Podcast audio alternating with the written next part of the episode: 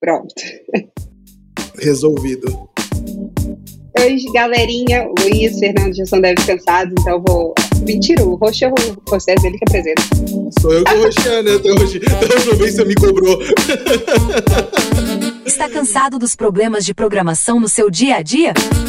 Então junte-se a nós. Deves Cansados. Um podcast bem-humorado e realista sobre a vida de TI. Somos cansados. Somos todos Deves Cansados. Começa agora mais um episódio dessa série verbosa, porém simpática. Porque eu sei que você aí também é um dev cansado. Todos devs cansados. Somos cansados. Somos todos devs cansados. E agora vamos começar a nossa daily. Como estamos? Olá, galera. Bom, todo mundo já me conhece, quem não conhece não está ouvindo nossos episódios. Mas eu sou Bruna, eu estou em São Paulo, mas eu sou de BH. Eu sou QA e sou host do Devs Cansados, mas quem vai ser o host hoje é o Fernando, porque ele me obrigou, gente. Oi, gente, eu sou Brenda, eu sou gerente de RH, eu sou de Belo Horizonte, mas estou morando atualmente em São Francisco e estou muito feliz de estar participando aqui hoje. Acho que tem tudo para ser bem bacana. Fala galera, É, eu sou a Hanna, eu sou recrutadora, sou líder de recrutamento aqui em Belo Horizonte e é isso. Estou muito feliz de estar aqui, sempre quis participar, fiquei super feliz pelo convite. E aí, meninos, aqui é o Luiz. Como você já sabe, eu sou líder técnico com especialidade em front-end. Eu quero dizer que aqui choveu hoje. E se tratando de vinhedo, com certeza foi a chuva mais elegante do Brasil.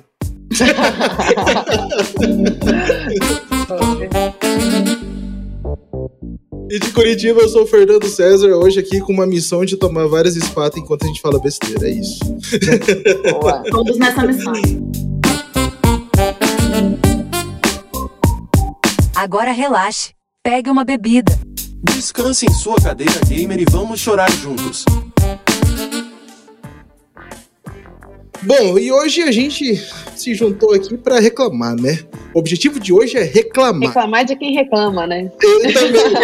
Vamos reclamar de tudo. Vou falar tanto de das avaliações de maneira geral e feedbacks né, de empresas que a gente vê online e esse rolê todo que é, e é por isso que tem pessoas aqui de recrutamento para falar da- de, da- de vários lados, porque eu, enquanto, não mais dev, né, mas já fui dev por muito tempo, também tive os perrengues aí de não ter resposta às vezes, do feedback pela metade, e depois também ser cobrado para. Ih, a gente vai, vai pra frente nessa.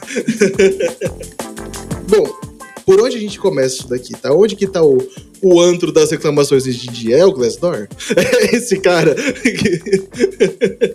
É o reclame aqui do, do, do colaborador. É o depósito das reclamações de todo mundo. Da maioria de tecnologias, hein? Na verdade, eu vou falar melhor, é o Rotten Tomatoes do mundo, do mundo corporativo. Então, assim, ó, o Verdade. pessoal vai lá, vai, vai lá. O dá IMDB, né? o IMDB. tipo avaliação de filme, sabe? O cara vai lá, coloca assim, ó, minha nota pra isso foi essa. E é isso aí.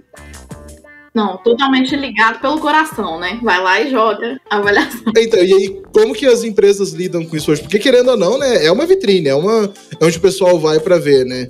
E aí, o recrutamento, que, que ele vai, né? Onde que ele começa? Ele fala, ih, não acredita naquilo. Começa desse jeito, não? Olha, é, de experiência própria, eu vejo que, assim, o que a gente, ah, pelo menos né, das empresas que eu já trabalhei, as, as pessoas tentam muito responder, né? Tem uma equipe que cuida dessas avaliações e tenta responder, mas, assim, querendo ou não, tem uma resposta que é, é, inicialmente padrão e depois entra muito naquela questão da própria avaliação em si. Mas, querendo ou não, você tem que ver que, cara, o cara, às vezes, muitas vezes já saiu, já tá puto e dificilmente vai conseguir mudar a opinião dele, visto que aquilo ali ele tá se baseando na experiência que ele teve, né? Então, acho que, que, de maneira geral, eu acho que a pessoa tem que saber filtrar ali, tipo, uma coisa é a experiência que a pessoa teve, e outra, outra coisa, né, outro ponto de vista é a experiência que eu vou ter, né? Tipo, eu como candidato, assim. Então, é claro, tem, dependendo do, do, do nível ali da- das avaliações, se for algo muito repetitivo, já é um, pode considerar ali como um pontinho de atenção, assim, mas é difícil, tipo, em termos de, de, falando como empresa, né? Você não ficar meio abalado por algumas coisas que aparecem lá e que às vezes você fala assim, é, tem alguma coisa, tem alguma coisa pegando que eu ainda não estou controlando, principalmente falando em RH, né? Geralmente a gente é o centro de tudo. É, eu acho que é um bom termômetro, né, assim, para a empresa. É, é, o lugar onde você não tem muito controle, porque ali as avaliações vão chegando e você pode tentar se, se blindar disso aí de várias formas, mas não é proibindo as pessoas de escrever, né? Então é o lugar que, que a galera vai escrever mesmo e, e, tem gente que não vai pensar antes de postar, né? Que não vai fazer uma, uma avaliação antes. Então a empresa, aquilo vira um termômetro, assim, eu acho que é um, sobre respostas, igual a Brendinha falou, é isso mesmo, é um, é um, lugar que a gente consegue tentar responder, às vezes a pessoa já saiu com muita raiva, não vai dar para fazer muita coisa. Mas pelo menos dá para você tentar acalentar um pouquinho, tentar chamar para conversar, às vezes, né? Se a pessoa saiu, não fez nenhuma entrevista de desligamento, jogou alguma coisa lá e, e, talvez ali pela resposta você consegue resgatar alguma coisa, mas eu acho que é muito mais para tratativas futuras, né? O que foi, já foi. Mas ali é um termômetro para você ver assim, cara, que, é, o que a Brandinha falou, o que, que tá repetindo? E aí a gente vai tratar essas situações para que isso melhore a cultura da empresa, os gargalos, né? Assim, eu acho que a empresa. Claro que são empresas que têm um RH, né? Que tem uma preocupação com as pessoas que vai se ligar no Glassdoor. Assim. Se uma empresa que não tem essa estrutura ou que não tem esse olhar para as pessoas, não, não vai fazer muita diferença. Mas a empresa que tem, ali é um prato cheio você criar várias ações de cultura, de, né, de melhoria de processos, de liderança. Então, eu acho que é, que é um lugar que, que não dá muito para a gente fazer muita coisa, mas é um lugar que dá muito material para a gente melhorar a empresa, assim. Não tem como se safar, sabe? Se isso é verdade, ou sei lá, se a pessoa saiu com raiva, você vai ter que lidar de outras maneiras, assim. Meio que, meio que fingir que não aconteceu com ela para poder tentar fazer melhor para as outras pessoas, porque com ela, ela já foi, não tem muito o que fazer. Uhum. O, o, que eu vi também, o pessoal faz. Tem muito esse. É que assim, é, é tudo muito anônimo, né? Lá não tem, né, né? Publicação de nome. Mas aí eu tive experiências com pessoas conhecidas que o cara ele fazia questão de postar no Glassdoor quando era para reclamar as part, a parte boa da empresa que ele passou, ele não entrava lá para dar um, um, um, rolê positivo, né? Então a gente ainda sofre com isso também, né? Não, porque, diferente do IMDB e do Rotten Tomatoes, o pessoal, quando gosta do filme, vai lá e bota o, o nota alta. Agora, das empresas, não, né? Cara, sabe o que, que deveria ter lá no Glassdoor? A pessoa, você pode clicar no perfil e ver a avaliação da pessoa, tipo Uber, sabe? E as empresas vão lá e dão nota no, no funcionário também, pra gente saber, será que o problema tá na empresa ou no funcionário? É, pra saber se você tá reclamando de barriga cheia. é. Ou então, sabe o que eu acho que é pior? Voltando um pouquinho no que a Hanna falou, é que às vezes as pessoas, é, às vezes a gente né, trabalha no RH que tem toda essa questão, essa preocupação de escutar os colaboradores, e mesmo com, né, com todas as ferramentas de feedback, de avaliação ali da empresa durante a jornada é, e também na hora da saída do colaborador, na entrevista de desligamento, a pessoa às vezes ela não menciona aquilo. Então, às vezes, muitas vezes a gente não tem nem a oportunidade de é, ajustar a jornada daquela pessoa, né? Tipo, de melhorar o que ela pontua como negativo, porque ela simplesmente não falou para ninguém aquilo. Ou deixou para falar, tipo, ou na entrevista de ligamento, que é quando ela tá saindo, ou quando ela só quis postar lá no Glassdoor, sabe? Isso que eu acho que é o pior, porque assim, a gente tem, tipo, realmente, o Glassdoor é um prato cheio para a gente poder mensurar algumas coisas, né? Mesmo que não qualitativamente, quantitativamente, mas qualitativamente. Mas, querendo ou não, tem muita coisa que a pessoa não sinalizou pra gente enquanto ela estava na empresa e que, poxa, se tivesse sinalizado, a gente poderia ter pensado em algo, viabilizado alguma mudança. E não adianta de nada, né? Tipo assim, simplesmente você saiu e beleza, e o que, que, eu posso fazer agora? Já foi, nada. né? Já foi. Ainda mais se for uma coisa muito única, se for muito, sabe, a pessoa e não há uma área, uma liderança, uma coisa assim, sabe? Quando a experiência hum. da pessoa é mais difícil. Hum. É, acho que isso é muito sobre a pessoa é, também cuidar um pouquinho da carreira dela, né? Assim, não entrando num, num, num quesito defender empresa, assim. Mas você nunca sabe, assim, de qual lado o peso tá indo e a pessoa tem, tem responsabilidade sobre o caminho profissional dela também, né? Se ela, por exemplo, às vezes a pessoa entrou numa empresa que tem um monte de projetos, aí ela entrou em um que não encaixou com ela.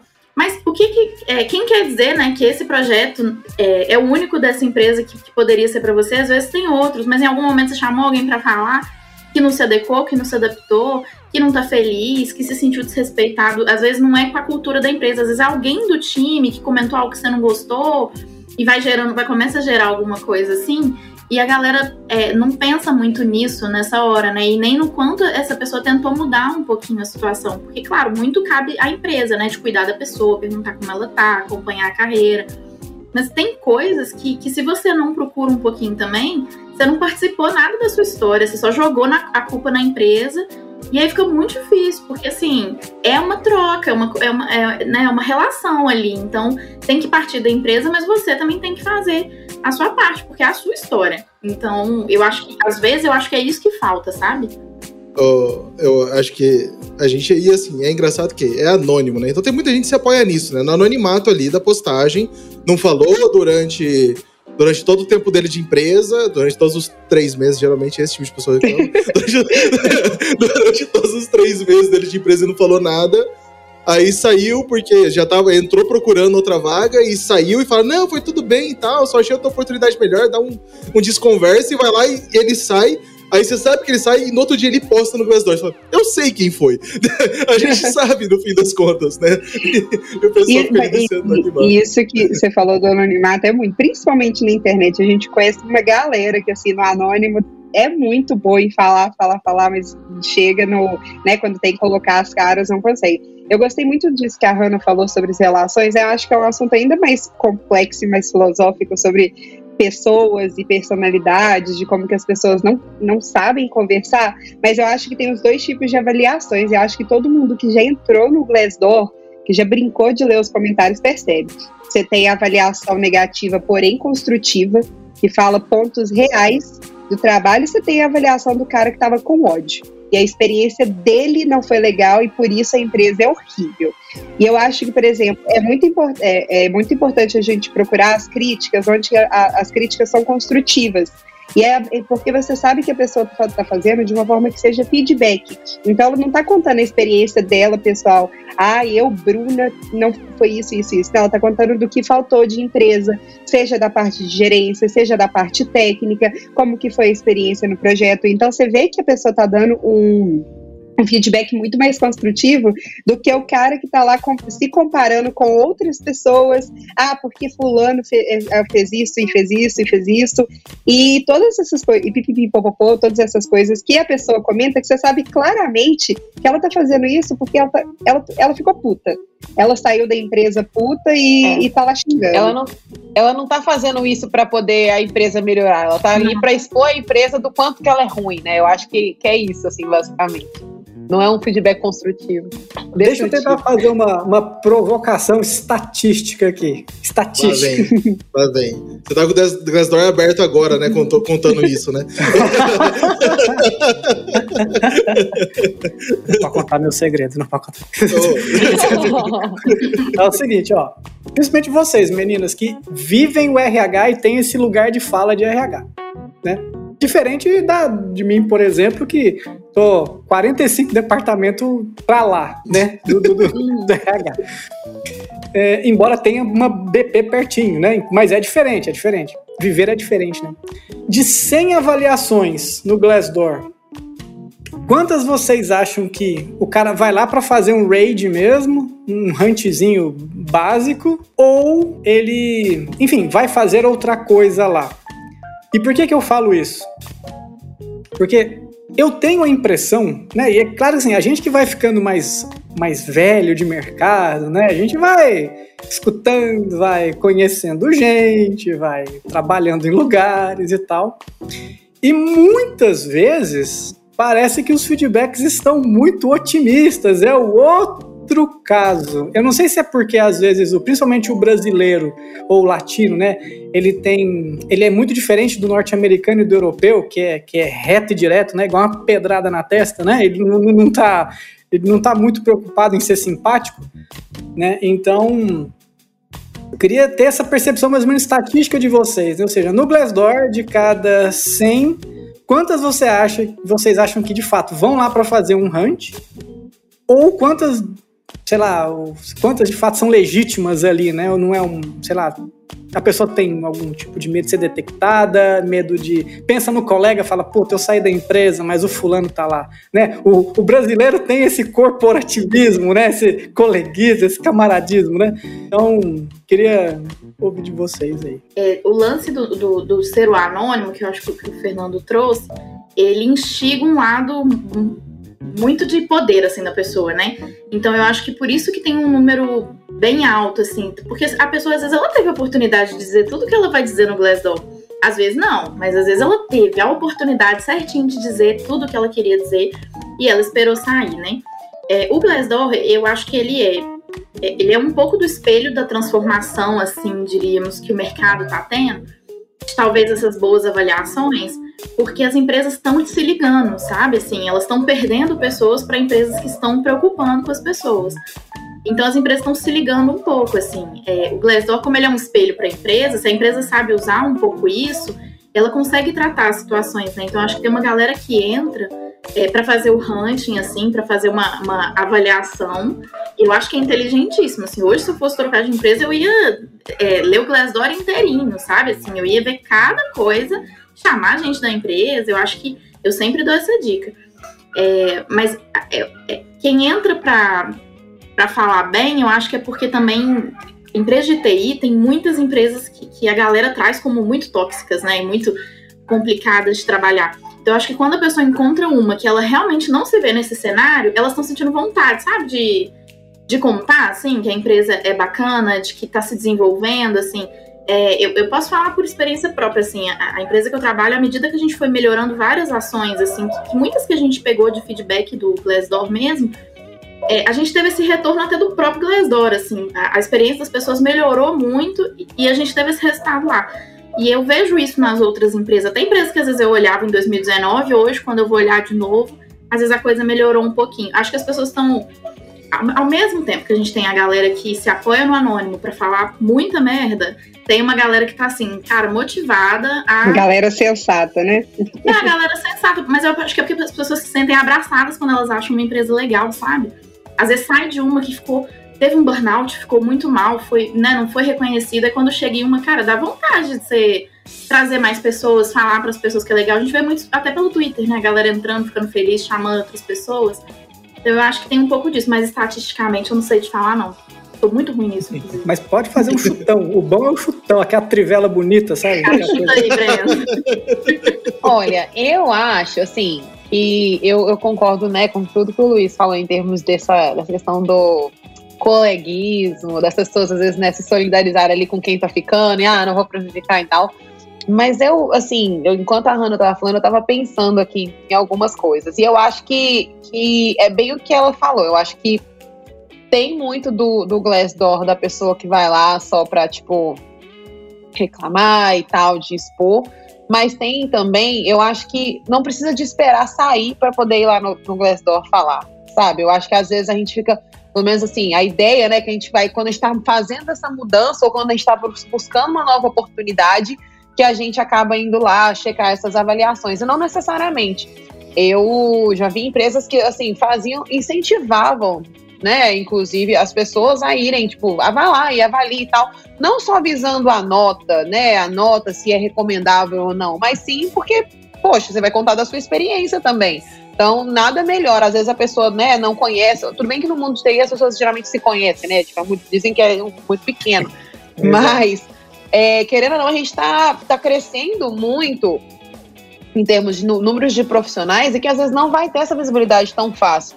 Então, por que não? Beleza, você pode ir lá fazer uma crítica, mas você também pode ir lá e contar como está sendo a sua experiência, se está sendo boa ou não e a gente vai querer te ouvir, sabe? Eu acho que, que é uma oportunidade da empresa também de se promover. Poxa, eu tô fazendo tudo aqui, mas será que tá dando resultado? Será que a pessoa que tá aqui tá gostando? E às vezes, é, aproveitar desse anonimato justamente para ver se realmente tá dando certo. Porque, por exemplo, se você faz uma pesquisa interna, as pessoas, por mais que você fale, olha, somente tais pessoas vão ter acesso, ou é totalmente anônimo, as pessoas ainda ficam com receio, ainda mais vocês de TI que sabem, tipo, ai, nossa, vai ter como, sei lá, eu não sei falar tecnicamente, mas devem imaginar que existe alguma forma da pessoa saber quem falou aquilo. Então, naturalmente, as pessoas já ficam com receio. Né? Eu, eu, eu, eu Uhum. realmente eu não sei, mas eu imagino que as pessoas, algumas possam ficar desconfiadas, né? É. Então, Mas é assim. muito específico, né, pra descobrir, assim. Pra, pra te queimar tem que ser muito específico. Exato. Então, mas assim, mas ainda assim, querendo ou não, dependendo do tamanho da empresa, é uma coisa que a gente, né, tá- tava até discutindo quando a gente tava criando, a pessoa vai saber. Então, no Glassdoor não tem como. No Glassdoor, se você quiser botar até outro cargo, você pode botar. Se você é funcionário confidencial, você pode colocar. Então, tipo assim, você tem. A pessoa tem, a não ser que ela esteja dentro do Glassdoor, que aí eu não sei como é que funciona, mas fora do Glassdoor você não sabe de nada, entendeu? Então, eu acho que é uma oportunidade também dessa visão contrária, não só da, da, da, da reclamação, e sim de ver como que é uma experiência. Uhum. Estatisticamente falando, assim, é realmente é difícil saber, né, é, de 100, assim, quantas de fato estão ali para poder falar isso. Assim, eu não, não tenho tanta certeza, mas eu acho que grande parte, eu acho que usa, ainda usa para tipo, falar sobre a experiência e não só, tipo, ir lá para dar um, sabe, mostrar que foi ruim ou algo assim. São bem, dependendo da empresa também, né? Não tem como, não tem como falar, porque depende muito da empresa. Eu, eu, tanto quanto o Luiz, o Luiz é um líder técnico, eu sou agilista, então tô muito próximo de liderança também. E, e eu, né, até contei isso em um outro episódio nosso, que eu fui olhar, quando eu fui mudar de emprego, eu fui olhar o Glassdoor das empresas que eu tava fazendo processo, e eu entrei na empresa que a maior parte das reclamações era do processo de desenvolvimento de software. Era do ciclo, era da, da agilidade, era o processo que eu tava levando para a empresa. Então tinha muita reclamação. E eu entrei nessa empresa porque eu falei, ok, aqui eu posso fazer diferença. É uma outra visão também. Você pegou como oportunidade, né? É uma oportunidade. Exato. Ô, Fernando, você falou uma coisa que eu queria falar sobre esse assunto, que é assim, Uhum. é, teve uma outra live que eu fiz que eu falei que eu aprendi isso com a minha tia, que é sobre a gente escolher os problemas que a gente vai viver. Porque assim, cara, eu acho que tem que parar a ilusão de que, primeiro, Bruno até falou isso, né? Não existe, não existe empresa perfeita. Você não vai achar um lugar que não vai ter. Nem se você criar a sua. Não adianta você fantasiar. Não adianta. Que alguém vai achar ruim. Sem dúvida. Posso afirmar, eu tive a minha empresa e mó trampo. Eu, Rapidinho, eu tenho certeza que até, até quem é MEI deve achar ruim. Deve ter problema Sim. com o seu MEI, com certeza. Tem um negócio, tem um negócio chamado contador que ninguém merece na vida. e o MEI, ele precisa de um contador, nem que seja um- uma startup da vida que faz a contabilidade. Ele ainda precisa e ele vai passar raiva. Então fica Não tem tranquilo. como? É, você sempre vai passar. Você tem que aprender na vida, isso é em tudo, em trabalho, relacionamento, qualquer coisa que você for, um apartamento que você for mudar, é escolher o problema que você vai viver. Você foi lá e escolheu um que você topou viver e que te desafiava, né, Fernanda? Assim, então eu acho que, cara, podia ser mó dor de cabeça, mó problemão que você ia ter que mexer. Né? E assim, e aí você tá entrando pra, pra ajudar a empresa a chegar num lugar melhor. Assim, eu acho que a galera, quando vai escolher empresa, espera não encontrar problema nenhum. E aí vai no Glassdoor buscando não encontrar problema nenhum. Só que às vezes a galera foi para fazer o que a Bruna falou, para fazer um feedback construtivo que vai ajudar a empresa a melhorar e que te ajuda a entender assim, pô, tá, é, aqui não trabalho com metodologias ágeis ainda tão firme, mas eu, eu consigo bancar isso porque eu acho esse produto legal e às vezes eu posso até Uhum. ajudar eles, eu consigo lidar com a falta da metodologia ágil, se eu consigo e a empresa parece legal, fui bem tratado, o salário é bacana, então eu vou. Mas eu acho que a galera não, não- às vezes não pensa que o problema sempre vai existir. Você escolhe os seus problemas. É tipo gente grande, né? É tipo adulto, né? É tipo vida de adulto. E eu acho que isso acontece porque tem pessoas que pegam a empresa para dentro de si como se fosse parte. E, e assim, é que assim, a empresa faz parte da vida dela, e isso eu já cansei de falar nesse podcast, gente. Vamos procurar uma vida, só. Vamos fazer. A sua vida não é só trabalho, você precisa ter uma vida. Se a sua vida inteira é o trabalho, tudo que acontece na empresa te, te impacta dessa forma, vai procurar terapia. Tipo, se o que fulano da empresa tá fazendo tá te afetando, vai procurar terapia, não vai ser a empresa que vai te responder. Só que as pessoas colocam assim. Às vezes, por exemplo, ah, eu, eu trabalho como desenvolvedora na empresa, eu quero sim, eu quero saber de tudo da empresa, sabe? Eu quero fazer parte de tudo, eu quero que todas as decisões passem por mim, coisas desse tipo que é ridículo. Ainda mais para empresas grandes, eu vejo muita gente, acho que todos vocês já viram, vocês estão em níveis parecidos, você é promovido e outra pessoa não. Ah, tá puxando o saco. Ah, tá fazendo sei lá o quê. Ah, tá fazendo sei lá o quê. Só que a pessoa passa a porra do dia inteiro assistindo, sei lá, Netflix. fala, três horas de café, cinco horas de almoço. Pô, muito fácil falar que puxou saco, que sei lá o quê, mas a pessoa também não ajuda. E, inclusive, tem uma crítica gigantesca com esse pessoal do Glassdoor, porque se escrevesse documentação igual fica escrevendo review no Glassdoor, meu amor, a gente não teria a gente não estaria gravando esse episódio hoje, sabe? Exatamente. Temos uma denúncia aí. Ó. Não, eu fico muito chateada com, com esse tipo de pessoa, por quê? Eu sou, eu sou uma pessoa que eu trabalho com a qualidade. Quando eu trabalho com a qualidade, eu trabalho com vários níveis de pessoas. Então, eu trabalho no time de dev, eu trabalho com o time de produto, eu trabalho com, com tudo. Então, eu tenho a experiência de passar por vários times. E é muito fácil você se comparar com um coleguinha quando você não faz parte do trabalho dele, você não faz ideia do que, que o cara tá falando. E eu acho que deve ser de uma insegurança do caramba para uma pessoa achar que alguém é promovido ou não, por exemplo, porque puxa saco, porque é amigo de sei lá o quê. E, essas, e isso, para mim, fala muito mais da imaturidade do profissional do que da empresa. E aí, quando você vai no Glassdoor, muitas dessas pessoas fazem crítica, você vê muita gente falando, ah, que fulano foi promovido, ah, que sei lá o que aconteceu. Isso, e falo, se você é uma pessoa que já escreveu esse, esse review, eu te acho imaturo pra caramba vai resolver seus problemas de outra forma, gente. Não é assim. Não vai ser um, um, um, um, reclame aqui das empresas que vai resolver seu problema, sabe? Falta um exame de consciência, né? Assim, é, exatamente. Deixa eu pensar aqui, qual que é a minha, até meio psicologicamente falando, mas real, assim, tudo isso aqui que eu tô reclamando, eu devo ter alguma participação, mas. E aí não é defendendo, porque tem empresa que realmente, né, gente, a gente sabe que assim, é tenso demais mesmo, e aí eu dou toda razão para quem reclama. Mas assim, antes de falar, eu pensei no que que. Antes de falar que eu não recebi nenhum aumento e não fui promovido, eu pensei o que que eu fiz. Ou eu só fiquei lá, esperando meu aumento chegar sem fazer nada. Ué, gente, não é assim. Você gera um, né? Você tem, é uma troca.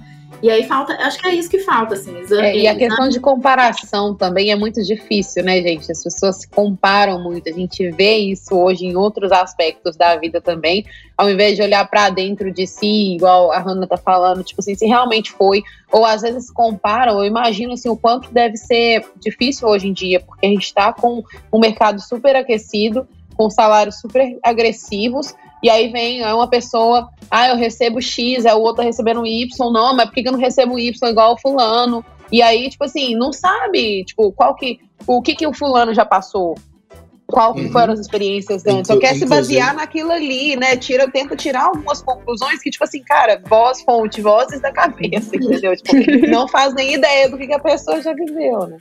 A, a gente lançou recentemente o um episódio de Fear of Missing Out, de FOMO, que a gente fala muito disso, da autocomparação com milhares de pessoas em volta em torno do mundo inteiro, entendeu? E, pô, esse episódio ficou excelente, inclusive. Quem não ouviu, procura aí no Spotify. Muito bom.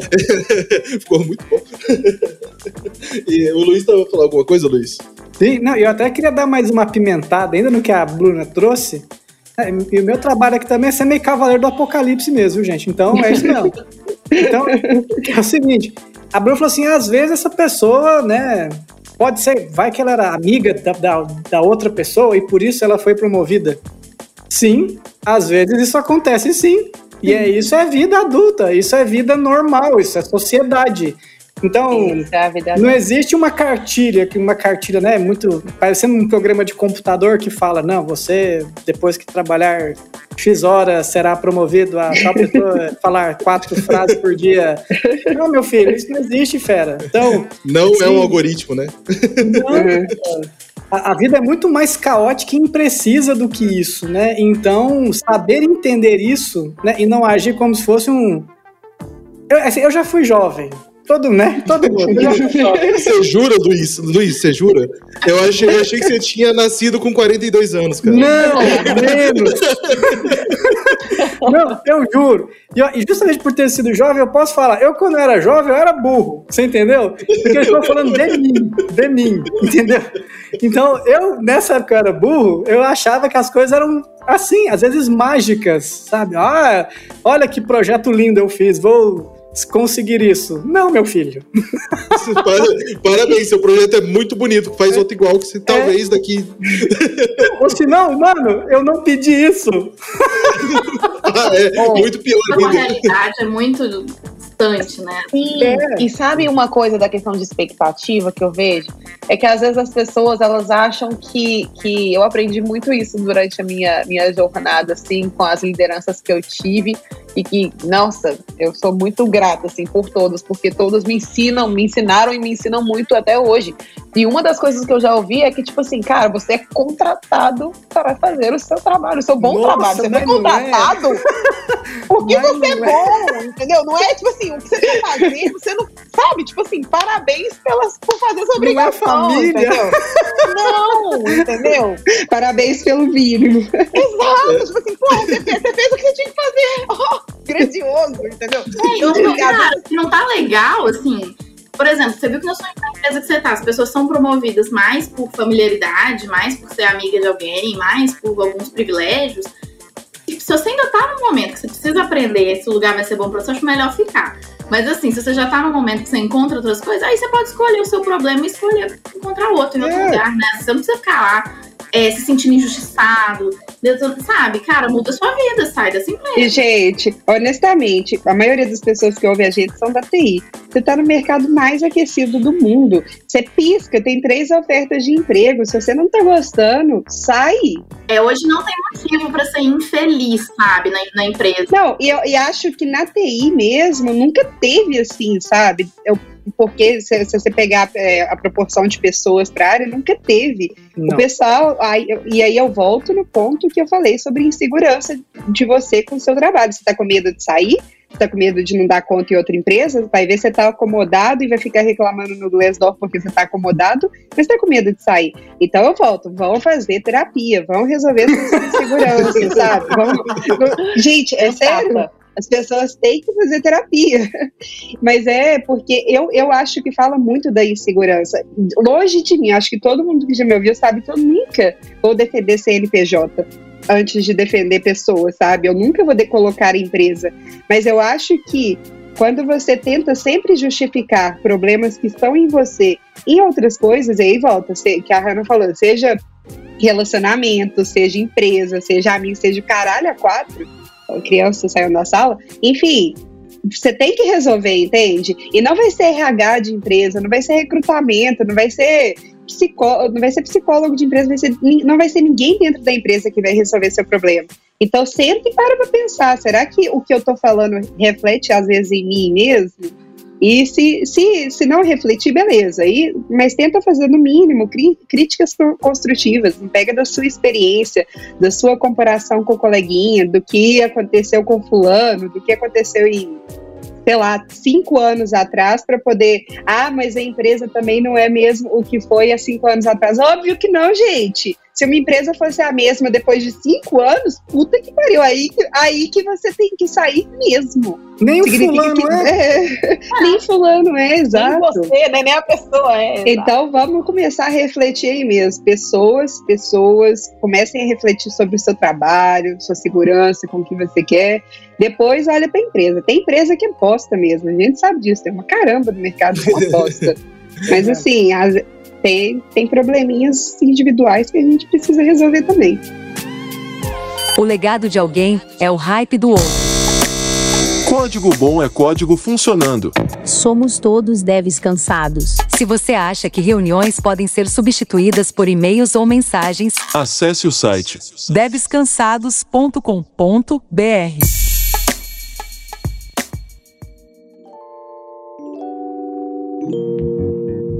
Bom, mas a minha dúvida é, pô, a gente falou um monte sobre o que, que acontece lá naquele Glassdoor, sobre como acontecem as coisas lá. A gente ainda vai falar dele com certeza, a gente vai falando agora. O ponto é, o quanto a gente consegue filtrar isso tudo durante a entrevista num fit cultural com a empresa, entendeu? Quanto a gente identifica essas pessoas que não vão servir aqui, o quanto é possível fazer isso de verdade e, e é lógico, tá errado. A gente sabe que ainda assim, a gente faz todo o trabalho de cultura, de ah, não sei o quê, e alguma coisa pode acontecer de dar errado. Mas o quanto a gente é, consegue entender que essas empresas, essas pessoas se encaixam dentro da empresa para não virar esse review negativo? A gente tem muitas formas de fazer isso através da, das entrevistas, né? Tem empresas que fazem mapeamentos comportamentais, tem empresas que fazem testes psicológicos também, que, que, que né, ajudam bastante.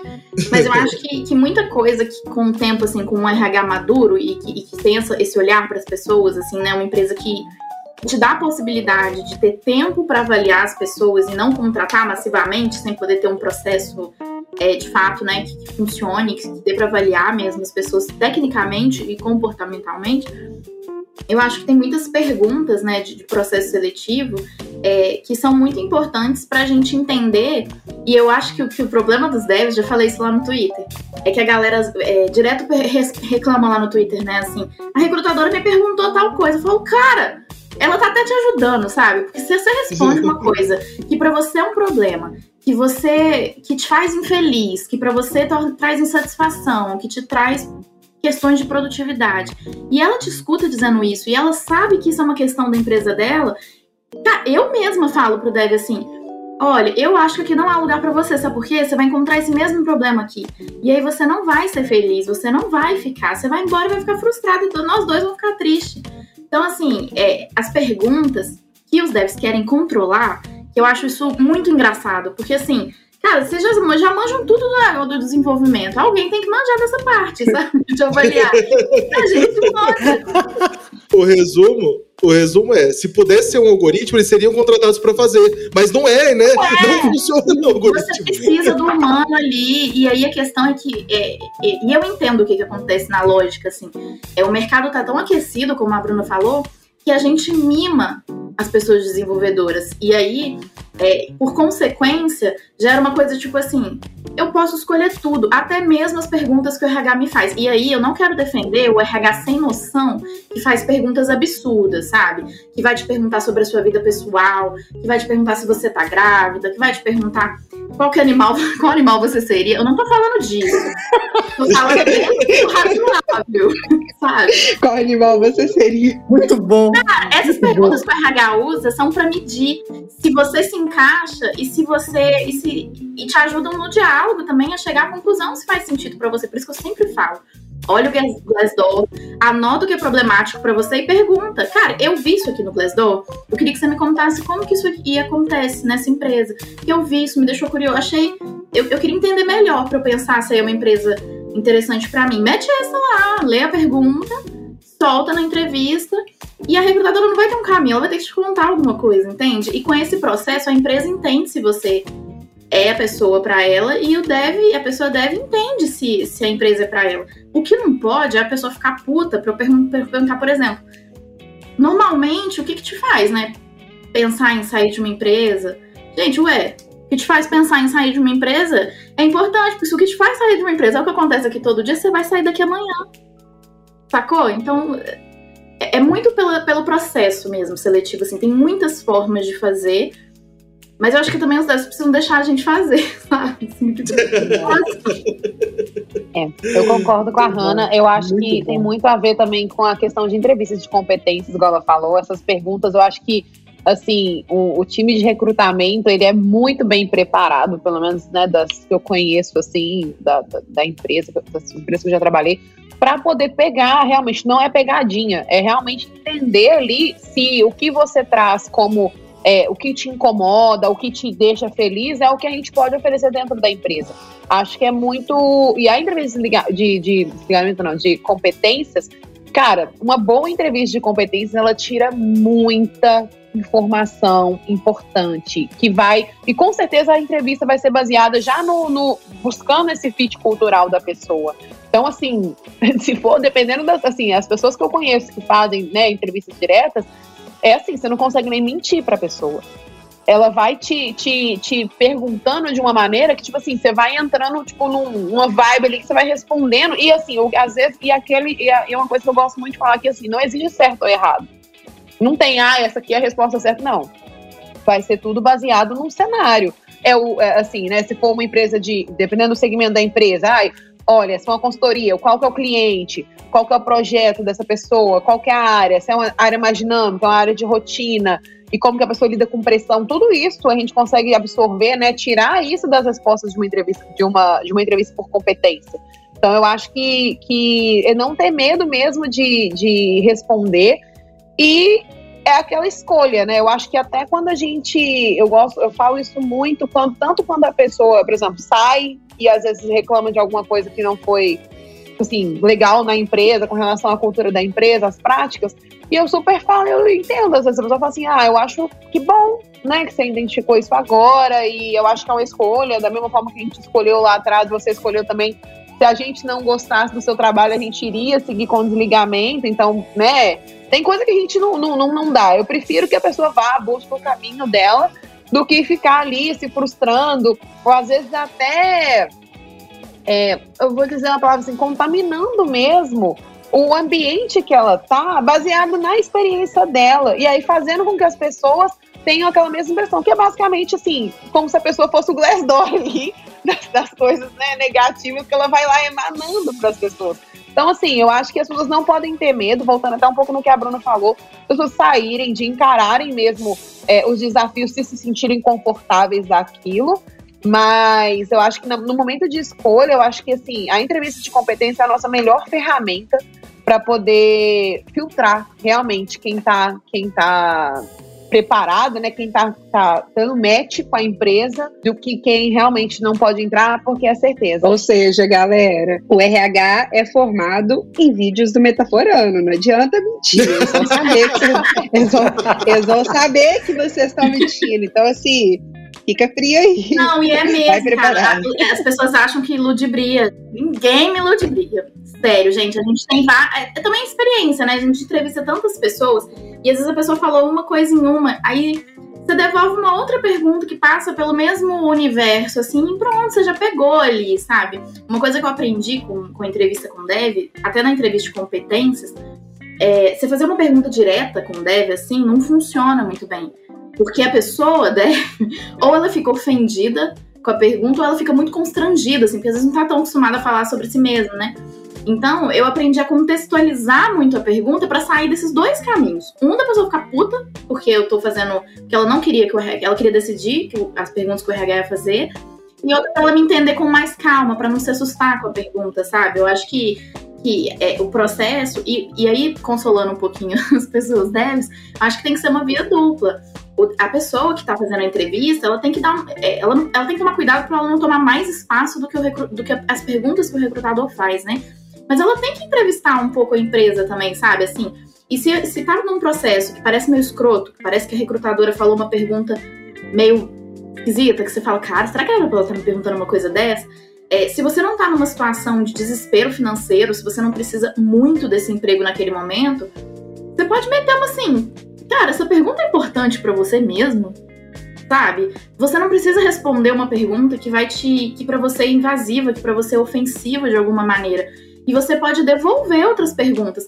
Essa pergunta me, me pegou. Por que, que isso é importante para essa empresa? Que, como é que é isso aí? sabe? Eu Ana, acho que... eu acho que você está falando numa parte muito importante do, do processo de, de entrevistas, né, que tem, eu acho que nenhum deve fazer isso, muito raro, porque a gente tem sempre aquele sentimento de, tá, pensando principalmente no mercado, você vai, hoje o mercado está tão aquecido que quando você fala, ah, vou tentar essa empresa, porque é uma empresa que você já considera um tempinho mais, uma, uma proposta que você acha mais legal. Então acaba, e isso eu falo, né? Talvez o, o, o vocês e o Luiz podem é, confirmar, mas acho que às vezes quando nós entrevistados, a gente vai para uma entrevista, a gente faz até aquele, ah, eu quero conquistar a pessoa. então é, eu quero conquistar o recrutador, sabe? E acaba que é, isso por isso você falou, a gente sempre sabe quando vai ludibriar, mas eu acho que esse de retrucar é, saber que existe sim essa maturidade no RH e no recrutamento, de que eu posso perguntar e de que eu posso fazer, é uma coisa que ainda é muito nova para o mercado, sabe? A gente está tão acostumado com empresas que não têm esse tipo de processo que acho que vai levar um pouco de tempo para a gente ter a confiança de será que eu posso falar esse tipo de pergunta? de volta, assim, sem, sem que eu, por exemplo, perca a vaga por conta disso? É, eu acho que isso é de um lugar de um momento da sua carreira que você não tá, por exemplo, não é uma vaga de júnior, sabe? É, você tá numa vaga de júnior, o recrutador faz uma pergunta que te parece esquisita. Eu, pelo menos, quando eu assim, quando eu tava em momentos que eu precisava de mais de um emprego, já passei por coisas super desagradáveis, sabe? Assim, hoje, podendo escolher um trabalho, eu não vou me, me colocar numa. Eu, eu, eu tô falando isso porque eu também não quero parecer que a gente tá detonando os devs, porque assim, tem muito RH que faz coisas que não são legal mesmo, sabe? E, e, que não é mentira o que essa galera conta. Então, assim, se você tá no meio de uma entrevista que você entendeu que, que não tá funcionando, que tem alguma coisa esquisita, aí você pode devolver. Mas se não foi isso que aconteceu, de todo modo, você pode fazer perguntas sobre a empresa. Isso é que vai evitar que lá no Glassdoor depois estoure essa bomba. Porque vocês alinharam bem as expectativas antes. Se você não fala o que, que para você é um problema, o que, que você lida mal, o que, que te incomoda no dia a dia, a empresa não entende. Às vezes a recrutadora perguntou um monte de coisa, mas não passou por algum caminho que é o seu específico, e é lá que a bomba estoura. Sabe, assim, é uns gaps que, que é muito mais responsabilidade do RH de conduzir, mas que, que às vezes a pessoa pergunta e a pessoa candidata não responde.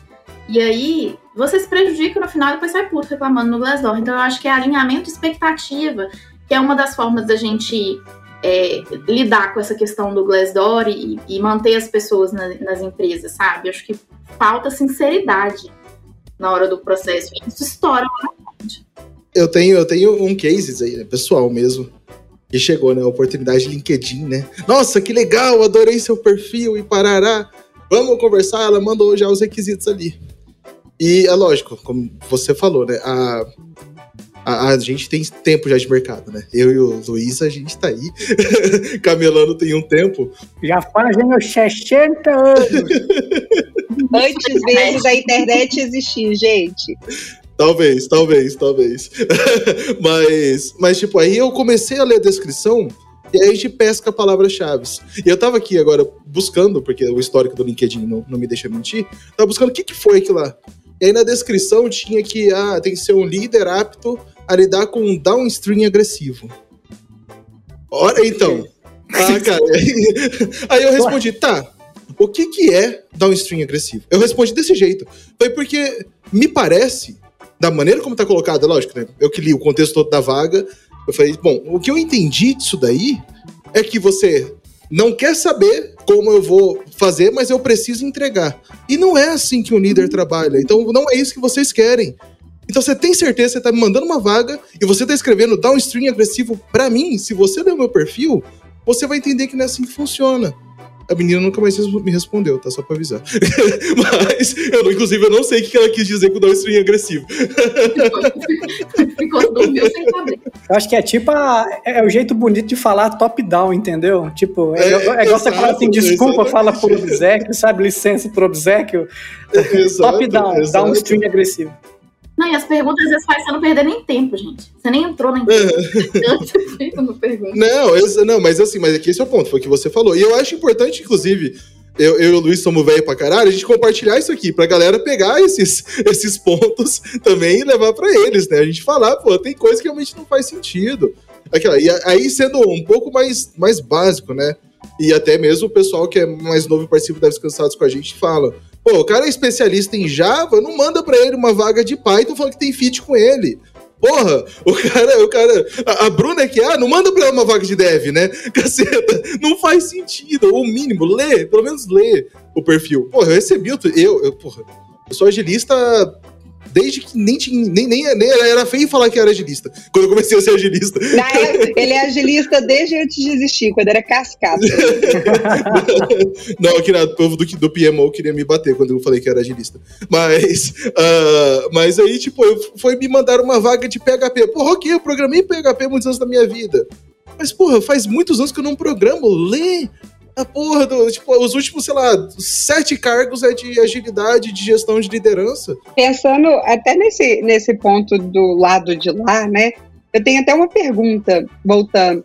Se, por exemplo, para o RH, vocês estão chamando alguém para a empresa, né? Vocês estão no processo de entrevistamento e alguém que trabalha na empresa falou: já trabalhei com esse cara e não foi, não foi legal, a experiência foi essa, essa e essa. E aí?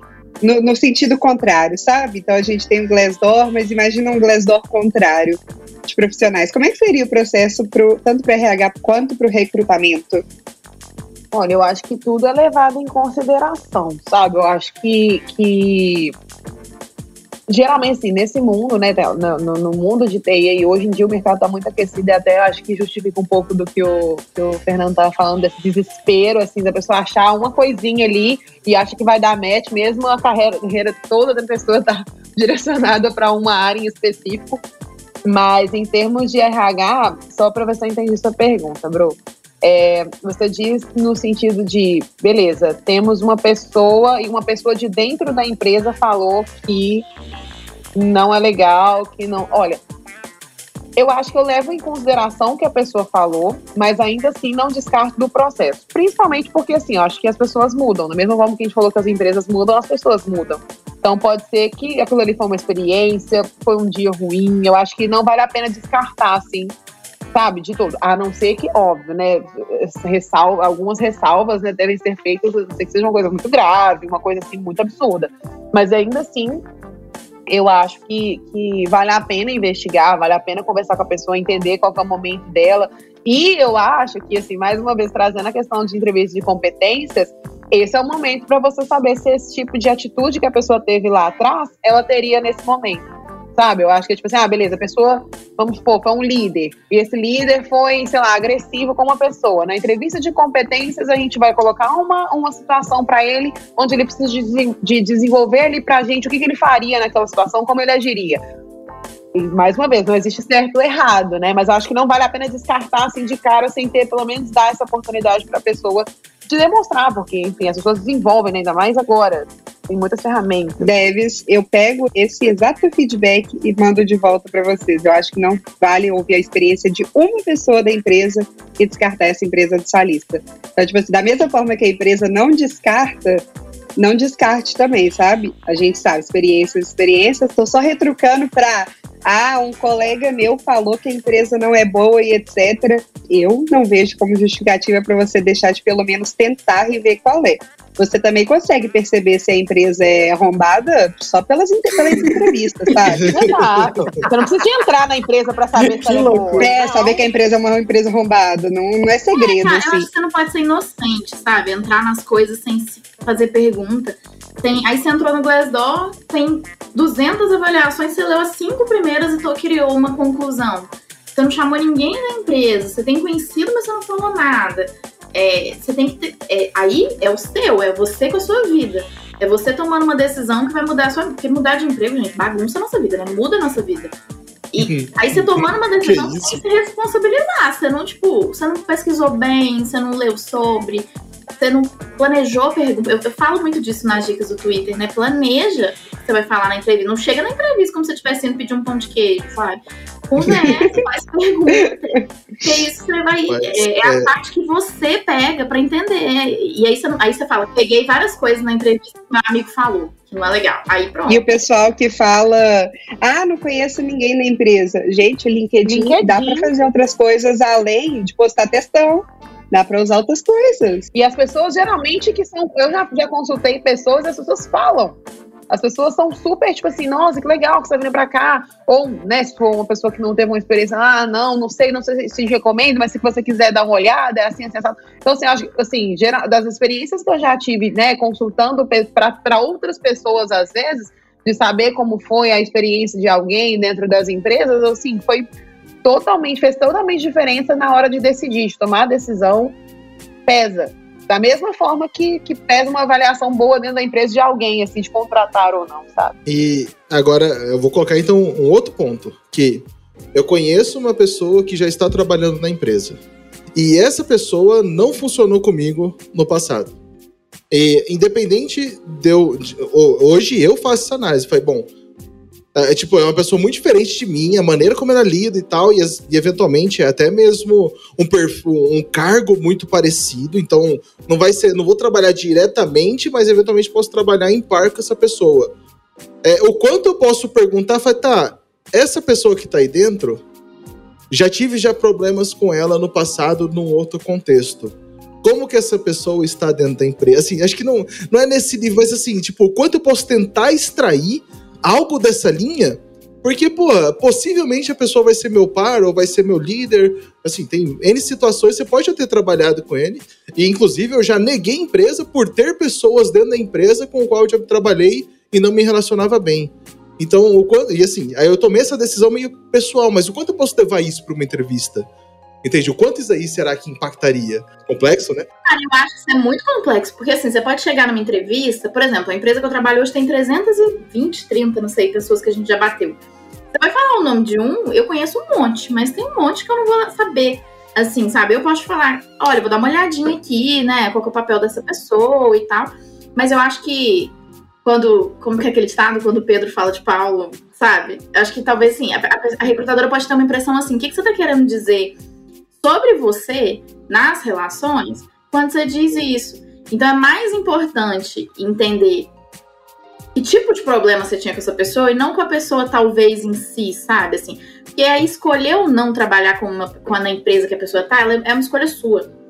Entende? E o recrutador pode, de verdade, não ter muitas informações para te passar além do próprio cargo que a pessoa tá, né? É, então, é, é, uma, é uma coisa para se dizer com muito cuidado no processo. Porque, às vezes, a forma como você vai dizer é, vai dizer muitas coisas sobre você. Né? Não sei se você concorda, Brenda, mas eu ouviria com o ouvido muito atento, sabe? É, eu acho que isso também, querendo ou não, é, é uma questão de relacionamento, né? Vai, vai mostrar o quão, quão bom em se relacionar com outras pessoas, gestão de conflitos e inteligência emocional. Tipo, essas três coisas assim vão girar muito em torno dessa pergunta. Então, assim, e realmente, igual a Hannah falou, nem né? sempre a gente vai ter ali qual que vai ser o papel daquela pessoa e tal. Então, assim, acho que eu filtraria, eu olharia e falaria assim, quão difícil é trabalhar com essa pessoa, o que eu estou disposto e tal antes de fazer, antes mesmo de fazer a pergunta, porque dependendo realmente às vezes não é uma coisa que vai, né, ah, trabalha ali, mas você não vai ter nenhum contato, ou se tem, vai ser o mínimo, mas se for realmente algo muito assim, você fala assim, olha, isso aqui é o, é o que vai, assim, é o divisor das águas, ou eu entro ou eu não entro por conta disso daqui. Aí eu até perguntaria, mas igual a Ana falou, com muito cuidado em como você vai formular aquilo ali, talvez até fazendo uma psicologia reversa, né? Ao invés de falar assim que teve uma má, uma má relação, você fala assim, ah, nossa, fulano, né? Conheço fulano que tá trabalhando aí, né? Legal, o que, que ele tá fazendo hoje? Tipo assim, indo para um outro caminho, sabe? Porque aí, pelo menos, você, tipo assim, não vai ficar parecendo, tipo, você não vai dar a entender que, tipo, poxa lá, a pessoa mal entrou e já tem uma treta com a pessoa aqui dentro, entendeu? Tipo assim, isso na visão do recrutador, né? Aí cada um vai interpretar de uma forma, mas eu quando eu quero realmente saber de alguma coisa, que eu sei que é um ponto às vezes delicado, que a pessoa pode ficar desconfortável ali, eu tento ir por um outro caminho e eu acho que essa dica aí seria assim, acho que funciona. Não sei se você concorda comigo. Ah, você pode cutucar perguntas que talvez você nem tá pronto para responder, sabe? Tipo assim, você pode ter clicado numa coisa que a recrutadora vai virar uma pergunta, que eu, por exemplo, não tenho roteiro de entrevista. Eu vou escutando e vou fazendo. Sabe, assim, quando você pega uma experiência, você vai fazendo. E aí eu vou pegando pontinhos do que a pessoa falou e aquilo vai virando uma pergunta. Aí às vezes você não tá pronto pra me responder sobre. É, não, é que aí o ponto é. Foi, foi engraçado assim. Esse, esse caso específico, né, eu, eu só neguei a empresa porque realmente era, era big deal para mim e era para ser par, era o mesmo time. Eu falei, bom, na verdade, times muito próximos. Bom, para mim não serve porque eu não quero ter, eu não quero lidar com, de novo, escolha dos problemas. Eu não quero lidar com essa pessoa que foi uma má experiência no ano passado, ponto. E aí teve um outro ponto, foi o contrário. Eu não queria falar sobre a minha saída da última empresa. Não queria falar. Não queria. Entendeu? Por quê? Porque tinha sido uma experiência recente muito ruim e, e, tipo, eu só assim, eu falei, cara, ok, não, não, eu não me encaixei mais na empresa. Foi essa a minha resposta. E o RH, naquele momento, as pessoas me entrevistando não se deram por convencidos com essa resposta. Porra, de verdade, você quer que eu vou e reclamo de um gestor, dou nomes e CPF e tudo mais? Entendeu? E assim, eu fui, eu não passei nesse processo, porque eu tinha amigos internos que era indicação, inclusive, falaram: ah, aparentemente você não falou tudo que você poderia ter falado na entrevista. Eu falei, cara, de verdade, se eu falasse, eu ia dar nomes de pessoas com, com quem eu tive problema na última empresa. E se isso é importante para essa empresa, para esse processo, valeu, obrigado, eu não quero trabalhar aí também. Mas assim, a gente só consegue responder isso hoje em dia, né? Com, com o tempo e experiência. E olha, eu até queria falar, essa visão do que o Fernando trouxe, eu acho ela tão legal, tão legal mesmo. E sim, juntando também com a que vocês trouxeram, viu, meninos? Que é o seguinte, gente, no fim do dia, o que, que a gente está construindo? A gente está construindo uma relação comercial. é uma relação comercial. Né? Ou seja, por quê? Não foi uma relação. Aí a gente pode mergulhar na teoria administrativa, blá, blá, blá, mas isso não é uma, um grupo formado espontaneamente por uma afinidade pessoal, como um grupo de amigos, ou grupo do bar, ou grupo da sinuca, ou, enfim. Né? Existe, antes de mais nada, né, um desejo de subsistência, de melhoria, de, é, improvement, de, de, melhoria, né, de, de mais conhecimento e tudo mais. Então, eu acho, eu, Luiz Gustavo, eu acho, e cada vez que eu vou ficando assim, vou tendo mais experiências, né? Eu acho super justo jogar o mais limpo possível. Pode parecer conversa meio de, de, de, né, de, de esotérica, essas coisas assim, mas, sério, cara, quanto mais limpo você joga, mais se atrai a coisa certa. Por mais doido que isso pareça. Tipo assim, ah, mas eu que desejava tanto aquilo, aquilo parecia tão fenomenal, ah, tal coisa. Cara, pelo momento, por quem você é, por quem a empresa é, por quem a cultura é. E novamente, quando eu trago isso tudo, eu também acredito que não existe certo e errado. Não, eu acredito de verdade nisso. Por exemplo, tem empresas que, por exemplo, como é que é o, o, o top-down elegante lá, né? O top-down elegante é a cultura e tudo bem, é isso, é aquelas pessoas. Né? Por que, que eu falo isso, por exemplo? Porque Ironicamente, eu também sou formado em administração. E, né, e aí, o que acontece? Dentro da administração, dentro da, da, teoria geral da administração, a gente sabe que tem pelo menos umas nove, de nove a onze correntes administrativas, entendeu? Então, não existe só uma forma de entender o problema gestão e administração. Tem 150 anos que esse assunto está sendo discutido, né, formalmente, né? Porque organizações formais existem há milhares de anos, né?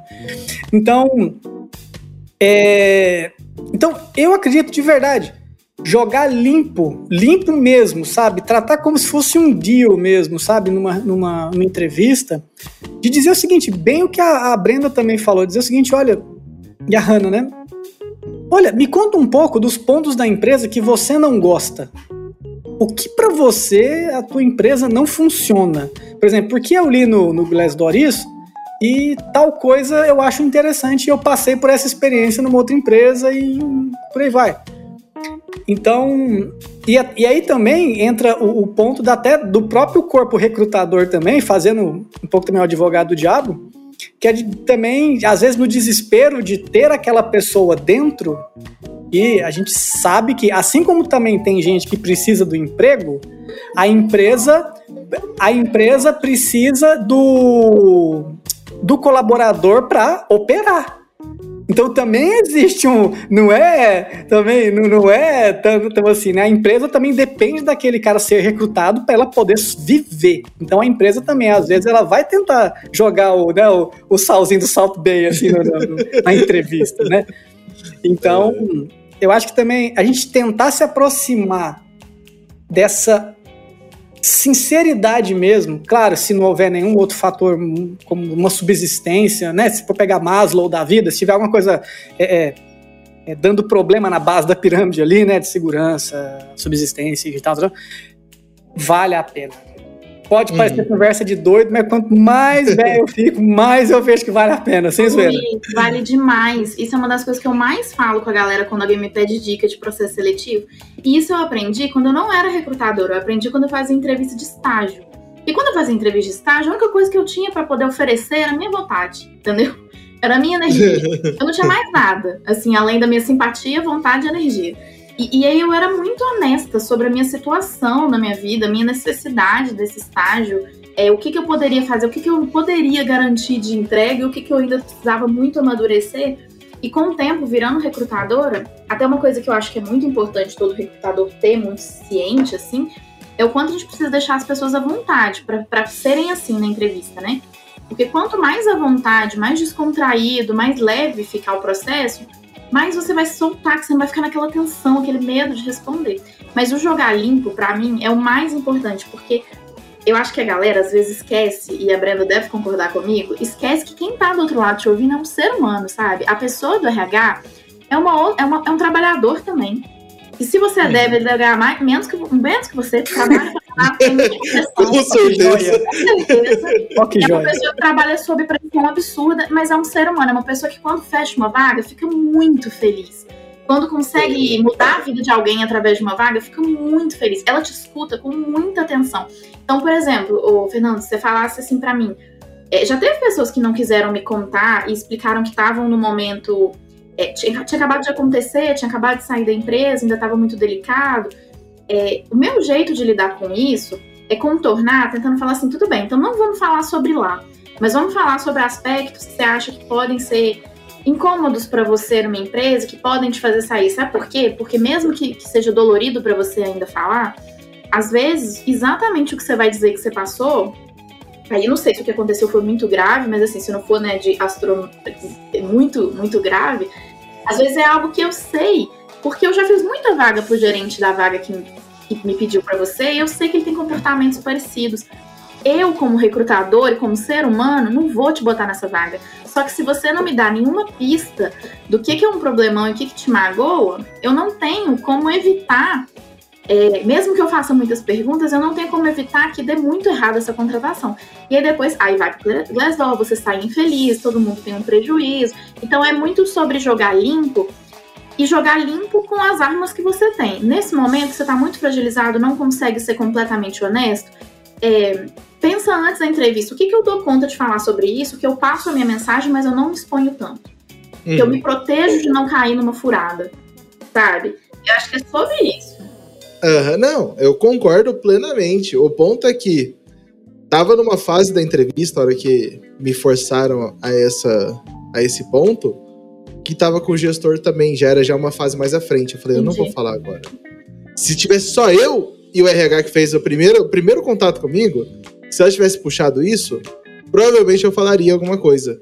Mas aí já tinha já três pessoas na- numa segunda fase de entrevista. Falei, tá bom, pra mim não serve, eu não vou falar. Por quê? Porque eu imagino que o RH, a pessoa que tá ali, ela vai saber o que eu tô falando. Os outros, que ele já é o gestor, ou. Ah, não, esse cara não serve. Eu falei, tá bom, prefiro não falar e não servir. E beleza. Entendeu? Não vejo problema nenhum. Então, mas ok, era um caso muito, muito específico disso que a gente tinha.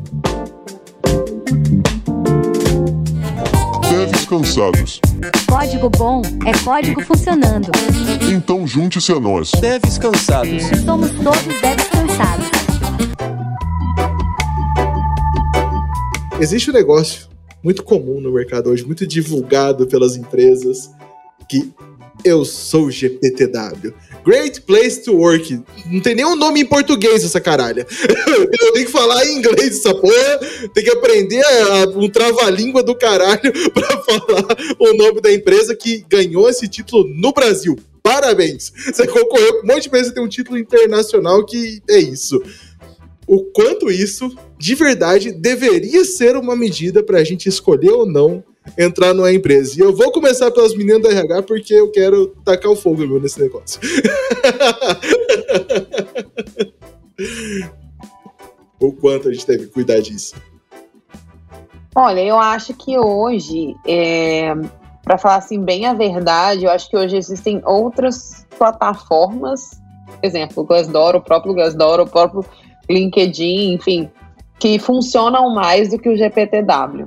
Sabe, acho que o GPTW já foi realmente um, um, um- uma certificação ali, né, de nossa, que faz uma diferença, mas hoje eu vejo que que, pelo menos assim, dos últimos que eu tenho acompanhado, assim, não muda muita coisa, sabe? Assim, as próprias empresas, é pouco, é, é uma, pelo menos assim, da informação que chega para quem, né, não é da empresa, que é o, o candidato ali que está escolhendo uma empresa, eu acho que é muito pouca informação para você se basear em escolher uma empresa ou não.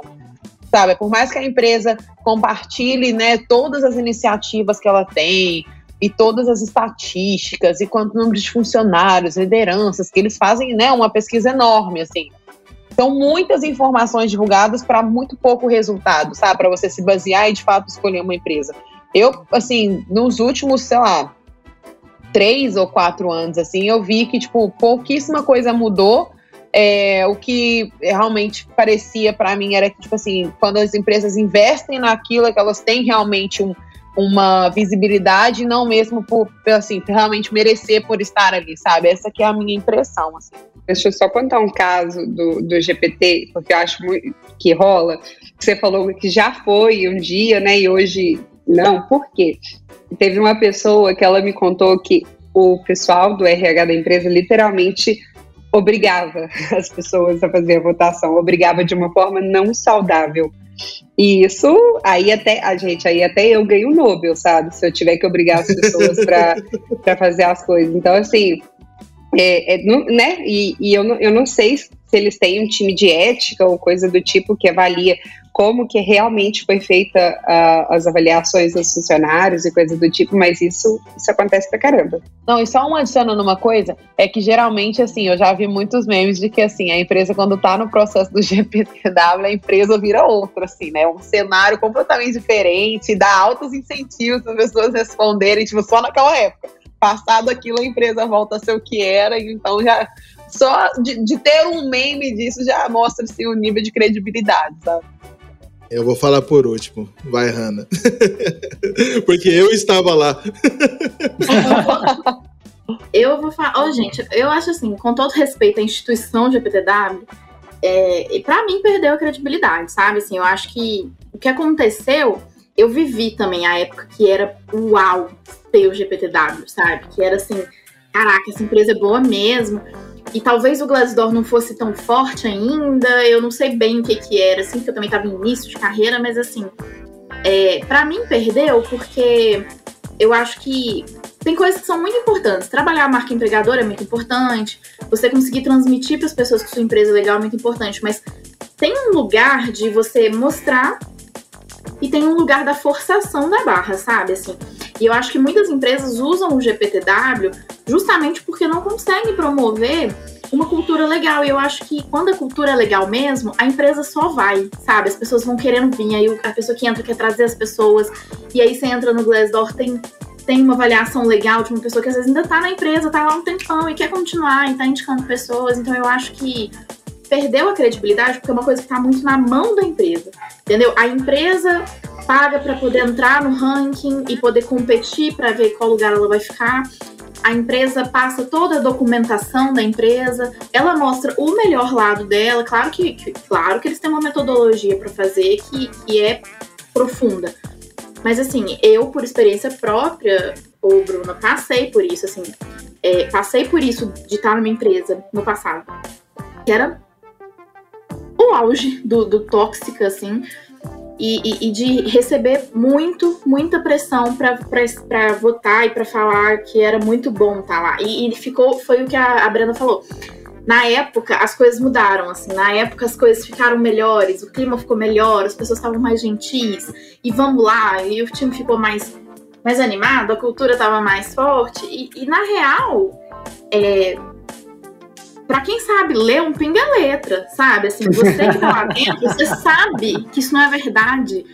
E aí, só que às vezes você tem medo de perder seu emprego. Então, a empresa precisa continuar crescendo, a empresa tem que pegar bem no mercado, você vai fazer um comentário qualquer positivo, que às vezes não é um comentário uau, cheio de coisa, não. É um comentário qualquer mesmo, que você não tá no seu coração que aquela empresa é legal, mas você vai jogar um mais ou menos, que vai levantar essa nota. Isso é reflexo pra gente, assim, quando a gente soltou isso lá no Twitter um dia, todo mundo falou que perdeu completamente para eles a credibilidade. É por quê? Porque a gente no mercado, a gente tem conhecimento de empresas que não são legais. Tem um burburinho, né? E, e se essas empresas que no conhecimento geral, que aí, Bruno, acho que já não é mais o que a gente falou lá atrás, assim, aquela coisa de você generalizar por uma opinião que a empresa é ruim, aí já é uma coisa assim. É uma opinião geral, que é um lugar meio tenso. E aí esse lugar tem um GPTW, você fica. Caralho, o que, que o negócio mede? Então, qual que é o qual que é desse negócio? Ué. Uai. Você, você sabe o que, que o GPTW mede de verdade? E eu vou meter o louco, não vou falar o nome de empresa, mas passei por mais de uma empresa de GPTW e por, em mais de uma empresa eu tive que responder. E em alguma delas eu fui bem honesto, em alguma delas eu respondi o que a empresa queria fique aberto aí. mas. É, é, mas o, o, ponto é. Nas duas empresas, tá? Que eu tive conceito, duas. É que a outra eu entrei, ela já era já. E aí eu não, não foi o ponto. Mas em duas empresas que eu entrei, elas estavam no processo. Se candidata, entra no processo GPTW, perde um, perde dois, perde três anos. E aí tem um negócio mágico chamado consultoria. Aí você contrata uma consultoria e você ganha o GPTW. Você ganha o selo GPTW. Olha só. Isso é única e exclusivamente dinheiro, investimento. Por quê? Sabe de quem que é essa consultoria? Do GPTW, da organização, tá ligado? Assim, cara, eu falei, ah, mano, de verdade. Então, assim, o resumo desse rolê todo é: porra, que bonito. Isso significa que a empresa tem dinheiro para ter uma consultoria para bancar eles dentro de GPTW. Cara, eu tô sendo extremamente sincero aqui porque realmente fiquei muito frustrado. Porque assim, pô, não, não que as empresas não fossem boas, mas, entendeu? Mas as empresas precisaram chegar na consultoria para realmente ganhar o título. Tá ligado? Eu não vou nem falar se as empresas eram boas ou não, então, porque não faz nem sentido. Eu tinha uma variação e para mim funcionavam bem ambas as empresas. E... Mas só ganha depois que você paga. Depois você paga a consultoria. E é caro, é caro pra caralho a porra da consultoria. Entendeu? Então, Tem uma frase que um, um gerente falou para mim essa semana, assim, por causa de uma entrevista, que ele falou só assim: pra ser, você. Pra, pra se tornar, você precisa ser. Sabe? E aí é muito isso. A empresa quer pintar uma coisa, uma palhaçada, que na verdade não é verdade e quando a pessoa chegar, ela vai se decepcionar. Por quê? Porque ela não conseguiu visualizar bem o problema que ela vai viver. E eu concordo com a Brendinha quando ela fala assim: tem formas muito melhores de você fazer essa pesquisa hoje, que não estão na mão da empresa, não estão sob o poder da empresa de, de, dar um jeitinho daquilo ficar legal, sabe? Eu, por exemplo, eu posso, é, onde eu tô não tem, mas eu posso vir a trabalhar numa empresa que tenha o GPTW e que seja sincero, né, que seja real, mas a coisa se queimou porque muitos não são. E aí, assim, é, você pode olhar o Glassdoor, que não está na mão da empresa, não está no controle da empresa, você pode chamar outras pessoas, você pode dar uma olhada no site, você pode ver, o, às vezes até questões com o próprio produto. Você pode de várias maneiras entender se é um lugar para você. Agora, você vê a bandeirinha do, do GPTW, você não fazer uma investigação direito, eu acho que não dá, né? Você jogar muito na sorte. Que é o mesmo conselho que a gente deu para o pessoal do Glassdoor. Você viu uma avaliação, você ouviu uma opinião de fulano e, e já tirou como conclusão, meu amigo, hum, melhor não, né? Mas uma pergunta para vocês sobre né, o, é, o GP, GPTW. A gente, eu, eu não acho hoje, da minha experiência, vocês, o Luiz, é, me corrigem se eu estiver errado, que os desenvolvedores consideram tanto o GPTW quando eles vão entrar para uma empresa. Eu acho que é assim, ah, legal, legal, mas acho que todo mundo tá assim, ah, prêmios. Enfim, entende? Eu acho que é essas avaliações onde pessoas avaliam, eu acho que o pessoal não considera tanto mais assim na TI. Se um dia considerou, talvez, é, mas acho que hoje, pelo menos as pessoas mais é, que já trabalham na TI há mais tempo, elas não esperam que o GPTW conte como é que vai, ó, um, um, norte de como que é a experiência na empresa, porque elas já conhecem a realidade, sabe? Então eu vejo isso muito no pessoal mais Melhor, porque galera, é, aí, aí foi para um outro extremo, que eu também já não sei, a gente tem que pensar, assim, eu não vou tomar, tirar conclusões. Mas a galera, é, outro dia eu fiz um post disso no Twitter, teve muita resposta, e a, a grande maioria foi sobre é, não é, é, passar a ver, inclusive, mal a empresa que tem um GPTW. Aí eu também já não sei se é intenso demais, sabe? Eu acho que você tem que desconfiar e, e pesquisar. Mas é, ficou tão marcado o lance do GPTW que agora a galera, ao invés de ficar só desconfiado, tá achando que a empresa é, é, é uma grande ilusão sobre a cultura. E às vezes não é bem isso, né, gente? Assim, às vezes ela tem realmente, e já teve há muito tempo, continua mantendo bem a cultura, só que agora virou uma coisa muito louca, porque as pessoas estão entendendo que onde tem a plaquinha do GPTW, na verdade é uma péssima empresa. E aí, olha que é. problema, cara. Mas é que esse problema é o extremismo que a gente vive hoje é, em qualquer, é, qualquer é. cenário nosso. Entendeu? Pô, como eu disse, as empresas pela qual eu passei não eram ruins. Entendeu?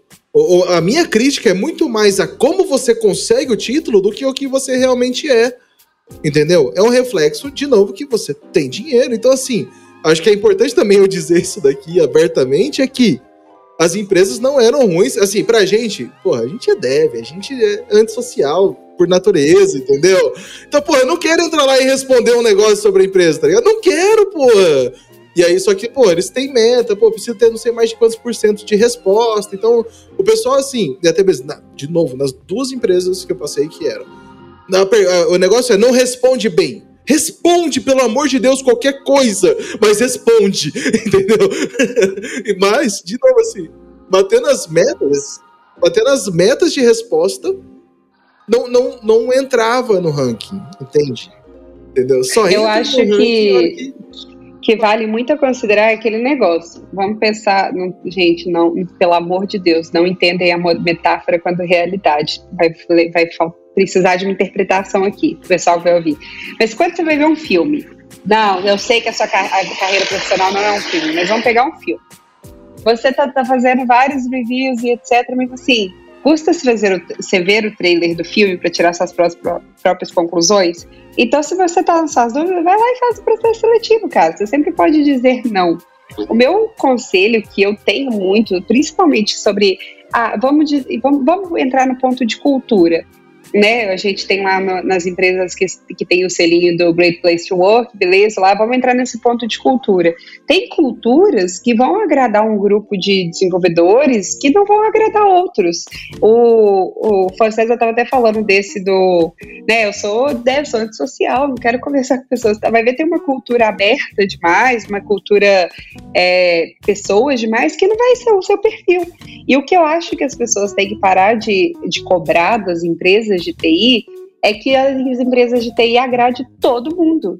Tem, é aquele negócio, é, é, é quase como um, Tinder de empresa, sabe? Vai ter empresas que você vai se identificar e você vai gostar, e vai ter empresas que você não dá. Se você não gosta, gente, aproveitem que o mercado está aquecido, vai para a próxima. É claro que eu sei que muita gente não quer ficar pulando de, de empresa igual pulando de galho em galho, cada três meses troca o currículo. Eu, inclusive, sou uma, pessoa, uma das pessoas que, seja, que sou contra isso, mas você não precisa chegar a entrar numa empresa para saber que a experiência é ruim. Você pode conversar com pessoas que trabalham na empresa, você vai, você vai vendo avaliações, você vai vendo o processo seletivo. Agora, se você, ah, entrei na empresa, o processo não é ruim, oh, perdão, o processo é ruim, não estou me adaptando, você tem duas opções. Você tem uma em tentar trabalhar num. Quando eu falo processo, gente, é uma cultura que você não se identifica tanto. Não estou falando de lugar abusivo pelo amor de Deus. Mas você tem duas opções: aprender a trabalhar ambientes onde você não está na sua zona de conforto e tentar tirar algum aprendizado disso, ou você pode pular para a próxima, próxima empresa. E as duas soluções estão ótimas, gente. Você faz o que você quiser. O que eu não acho certo é você ficar lá em redes sociais, é, é, colocando veneno nas orelhas de pessoas, falando, ai, que aquela empresa é isso, que aquela empresa é aquilo, porque isso fala muito, mais uma vez, sobre maturidade. Então, pega, ah, não confia no, no, selo do Great Place to Work, beleza, muitos de nós não confiamos. Ah, li os reviews, não gostei, falei com umas pessoas, não gostei, fiz o processo, não gostei. Então, por que, que você vai entrar numa empresa dessa, sabe? Eu acho que assim como é, tem muitas soft skills que as pessoas elas deixam muito de lado, que deveriam ter, desenvolver muito mais do que as technical skills. E isso é uma coisa muito comum entre os devs. Devs que são muito bons tecnicamente e não têm habilidade nenhuma de soft skills. E isso reflete muito justamente nesse processo de avaliações de empresa. Então, é, mais uma vez, não defendendo o CNPJ, mas vamos, vamos sempre considerar outras soluções além do que você está vendo, do que uma pessoa te, te falou, do que você leu num comentário e sei lá o quê. Enfim, eu, eu, eu, por uma pessoa que eu valorizo mais as soft skills, eu acho que é sempre muito importante você ter uma amostra de dados muito maior do que o que você acha necessário. Então, assim, ah, eu conversei com uma pessoa, mas isso não é suficiente. Conversa com outras pessoas de diferentes áreas, conversa com. Enfim, nesse sentido. É, eu acho que outra coisa que assim, a gente tem só voltar para gente para ficar claro assim. É, eu sou 100% a favor da liberdade de expressão, né, gente? A pessoa pode falar, ela pode ir lá, pode contar a experiência. É, tem coisas que não pegam bem, assim. Às vezes você queimar demais de um jeito muito colérico, assim, muito emocionado no LinkedIn. Não pode, pode para você ser prejudicial quando, na verdade, você queria queimar a empresa, sabe? Mas você tem todo o direito de falar sempre tudo. Mas às vezes a gente sai de uma empresa com uma experiência muito ruim, ou você saiu infeliz, você não estava bem, aconteceu alguma coisa. Às vezes é esperar alguns dias para fazer esse post, às vezes é amadurecer como que tá isso dentro de você para você fazer da maneira construtiva. Tudo bem, às vezes você só quer detonar mesmo, mas assim, antes você parou para pensar como que foi a parte que você fez e o que que, sabe, assim, o que que tem seu ali? Porque eu, eu sei, tem empresa que foi só empresa mesmo, que a empresa foi bem difícil. E aí tudo bem. Mas eu acho que você pode sempre falar, mas buscar cuidar um pouco disso e fazer tudo que a Bruna falou, assim, fazer uma curadoria boa, assim, sabe, antes de entrar em algum lugar, para você se responsabilizar pela sua história. Se você fica caindo de empresa em empresa e nenhuma é boa, igual assim, às vezes eu vou entrevistar alguém, eu não deixo de entrevistar, mas ela passou por três lugares em pouquíssimo tempo. É, essa pessoa é a mesma que na internet se incomoda de eu perguntar por que, que ela sai das empresas, e eu pergunto com o maior jeitinho, mas ela se incomoda. E aí é, ela não consegue é, olhar para ela e pensar, gente, mas todas eram ruins desse jeito?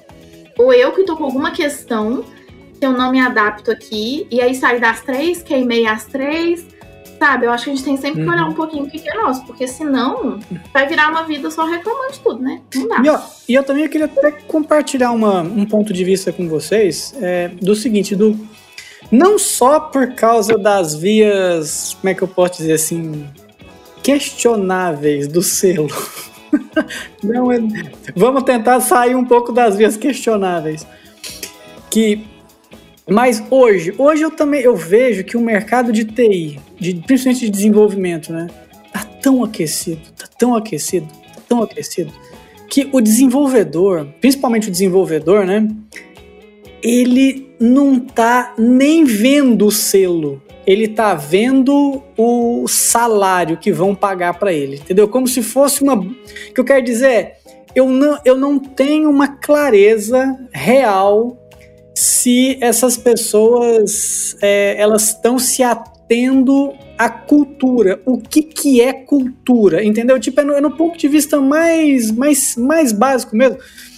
Eu quero dizer, é, eu, eu tenho um sentimento hoje de que a maioria, e quando eu falo a maioria, é, não sei, vai, pelo menos uns 70%, eu diria, tem. É Fonte muito... vozes da minha cabeça.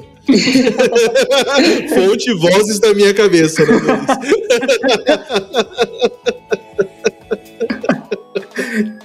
tá, é, exatamente, do, do Instituto né? Meu Neurônio, né? Aquela coisa. É. que, imagina a qualidade dessa pesquisa, que merda, né? Imagina ah, só. Tá excelente, tá excelente, vai, segue, Luiz. É, cara, até que ponto essas pessoas de fato entendem o que é cultura e entendem o que, que é isso na vida delas? Ou o, será que hoje não tá, o pessoal tá tão drivado pelo valor que tá subindo exponencialmente? olha, gente, é, é absurdo. Se você pegar os valores de antes, antes de pandemia de três anos atrás e pegar de hoje, é tipo estranho. É tipo, vocês sabem, né? Obviamente, vocês estão, vocês estão na linha de frente, né? Vocês estão aqui, né? demais. Então, cara, é. é. insano. Então, eu acho que hoje, eu honestamente, eu não sei se mesmo o selo sendo, ori sendo original, né, sendo válido, sendo legítimo, eu, com esse cenário maluco como é hoje, eu não sei se necessariamente, mesmo assim, essas pessoas prestariam atenção nesse selo. É, minimamente com a relevância dele, entendeu? É, eu não acho que seja uma coisa relevante, igual a gente já discutiu aqui, tipo assim, não é uma coisa que brilha os olhos. É, e eu acho que, vindo né, muito nessa linha que você está falando, Luiz, a questão da pessoa está muito ligada à questão do salário e não ter tanta questão da cultura, eu acho que é o nosso principal, né? Como é, falando como RH, é um dos nossos principais desafios desde que a pandemia começou, porque, cara, todo mundo trabalhando de casa, ou híbrido, mas né, mais de casa do que dentro do escritório. E aí, o que geralmente eu já escutei de feedback é que, tipo assim, cara, o trabalho que eu faço aqui para a empresa X, eu faço para a empresa Y, a empresa Y me paga mais, então tá tudo bem, eu tô dentro da minha casa, sabe? As pessoas estão muito mais ligadas a isso. Então, assim, o nosso maior desafio hoje como RH, enfim, né, as empresas que trabalham né, voltadas nessa questão da construção e a manutenção da cultura é justamente conectar essas pessoas e para fazer com que elas vejam valor na empresa, não o valor do seu salário, sim o valor de estar ali, sabe?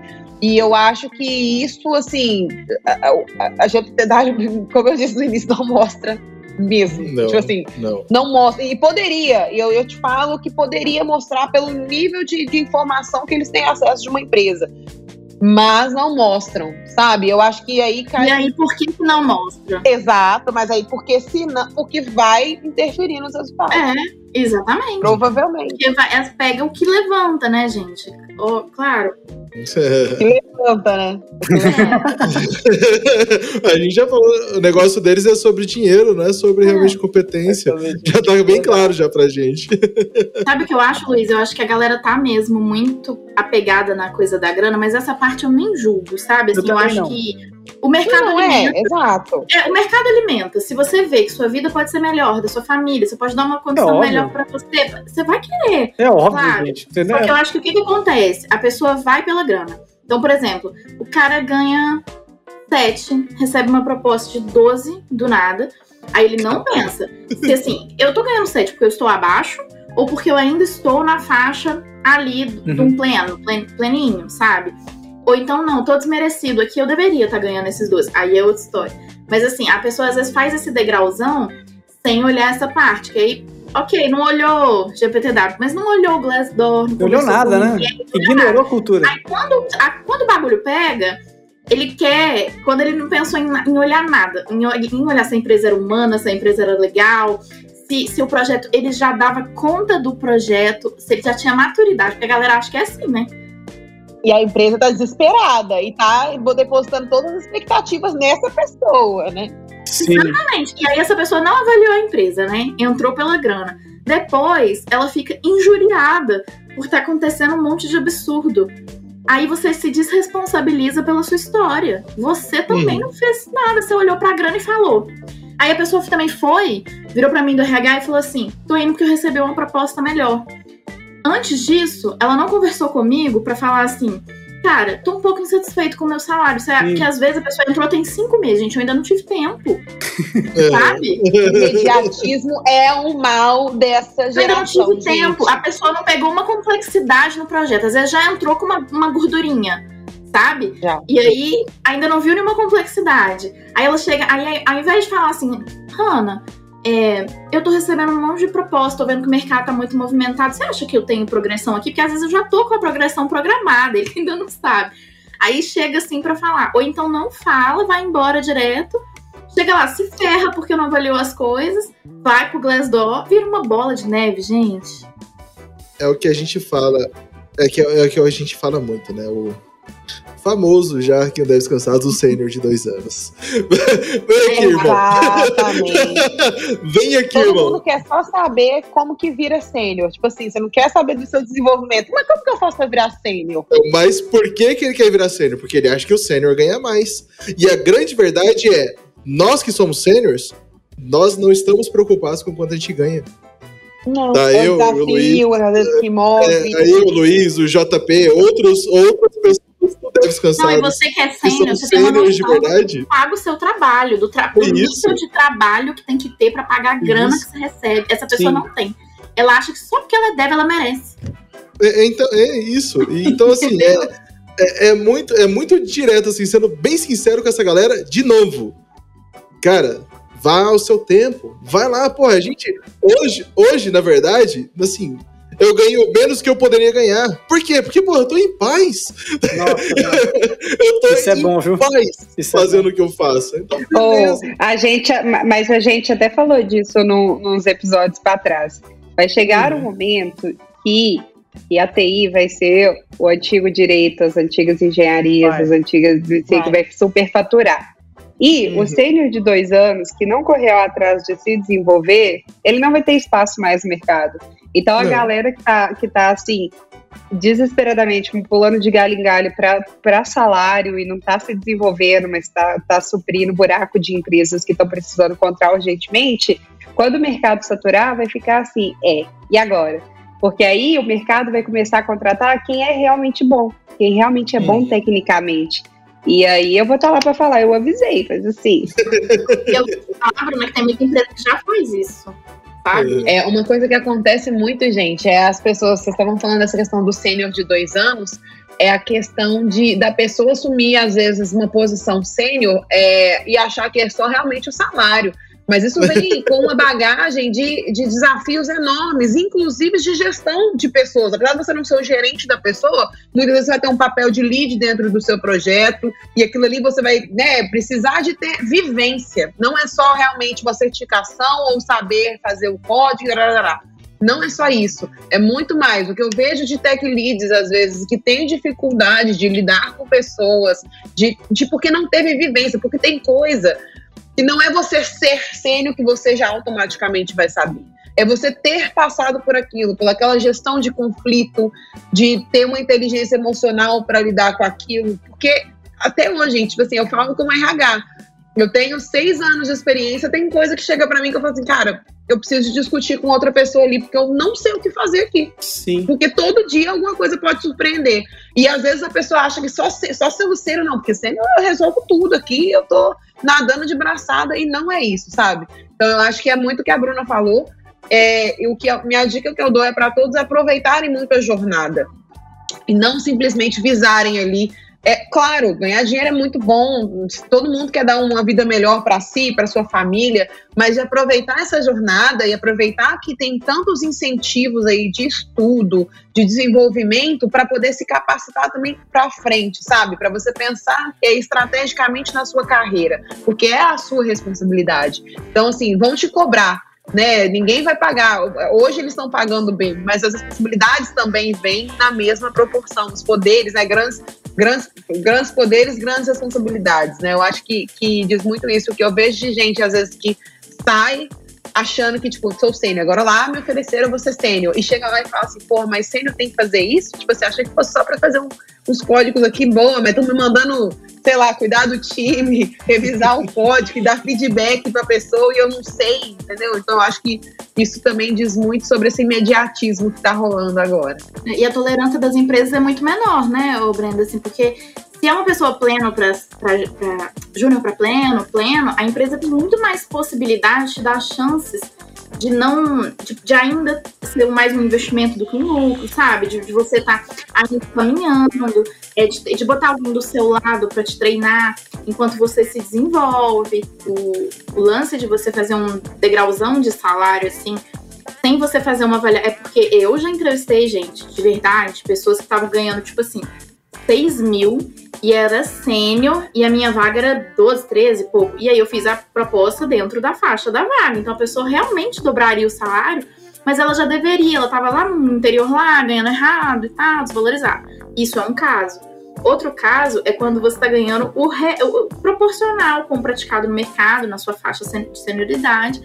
Você recebe uma proposta, uma puta proposta de uma empresa desesperada que dobra seu salário, aumenta demais. Cara, você nem desconfiar se você dá conta mesmo desse desafio é muita autoestima, né? Você tem que parar pra pensar se você já dá conta. Porque, assim, né? a tolerância que a sua empresa hoje tem com o salário que ela te paga, é, essa outra não vai ter com esse novo salário. É, você Com pode certeza. muito mais rápido ser demitido por não estar entregando do que um- numa posição de quem ainda está aprendendo, de quem ainda tem muito a desenvolver. E aí você se fode, sabe? O que, que você vai Uhum. fazer? Então, assim, autoavaliação, de novo. Inclusive, eu queria ter a autoestima de um, de um sênior de dois anos. Eu queria também, eu ia estar voando. Mas é, é, acho que pra completar isso tudo, né? O que na verdade o trabalho remoto, né, o trabalho distribuído, remoto acho que é um nome muito forte ainda, mas o trabalho distribuído, porque hoje tem gente querendo voltar para o escritório, esse rolê todo, trouxe pra gente foi justamente dessa possibilidade de estar no interior e concorrer com uma vaga numa capital, de estar no Brasil e concorrer com uma vaga de fora para quem tem a habilidade de falar inglês. E beleza, se você tá preocupado, se você tem essa habilidade, vai pra onde? Vai, vai realmente do que você é capaz de atender. Ninguém aqui tá te julgando, porque, pô, você fala inglês? Vai lá, mano, vai trabalhar pra gringo. Lógico. Você vai se fuder, você vai se fuder, porque você vai ter que pagar um PJ, você vai ter que é, patriar esse dinheiro, você tá fudido. Mas vai lá, vai lá. falar um, falar um trem nesse ponto, muito importante. Não comparem salários brasileiros de empresas brasileiras com empresas que pagam em dólar, gente. Acordem. Não tem como. Não tem como. É, além de ser sacanagem, é de extremo. Se você quer um salário gringo de, de empresas que estão pagando em dólar, vai atrás de empresas que estão pagando em dólar. Eu vejo gente chegando, sei lá, é, plenos pedindo um salário, ah, porque fulano ganha 4K em dólar. Meu amor, a gente não vai te pagar a conversão em real, não vai, não tem como. É viável. E aí, assim, jogando de novo na cara dessa galera. Irmão, se você tem habilidade, vai ganhar em dólar. Vai, se você tá se comparando com aquele cara, a gente vai voltar lá no episódio de, de Fórmula, de Fear Missing Out. Se você tá se comparando com esse cara, vai fazer o mesmo que ele faz. Não vem pedir pra sua empresa atual fazer o que você tá se comparando com o cara lá de fora, irmão. Vai lá, pô, faz a sua parte. Entendeu? Ah, não. Ó, o que, que a gente oferece é isso daqui. E pelo seu nível que nós avaliamos para nossa empresa, isso é muito importante.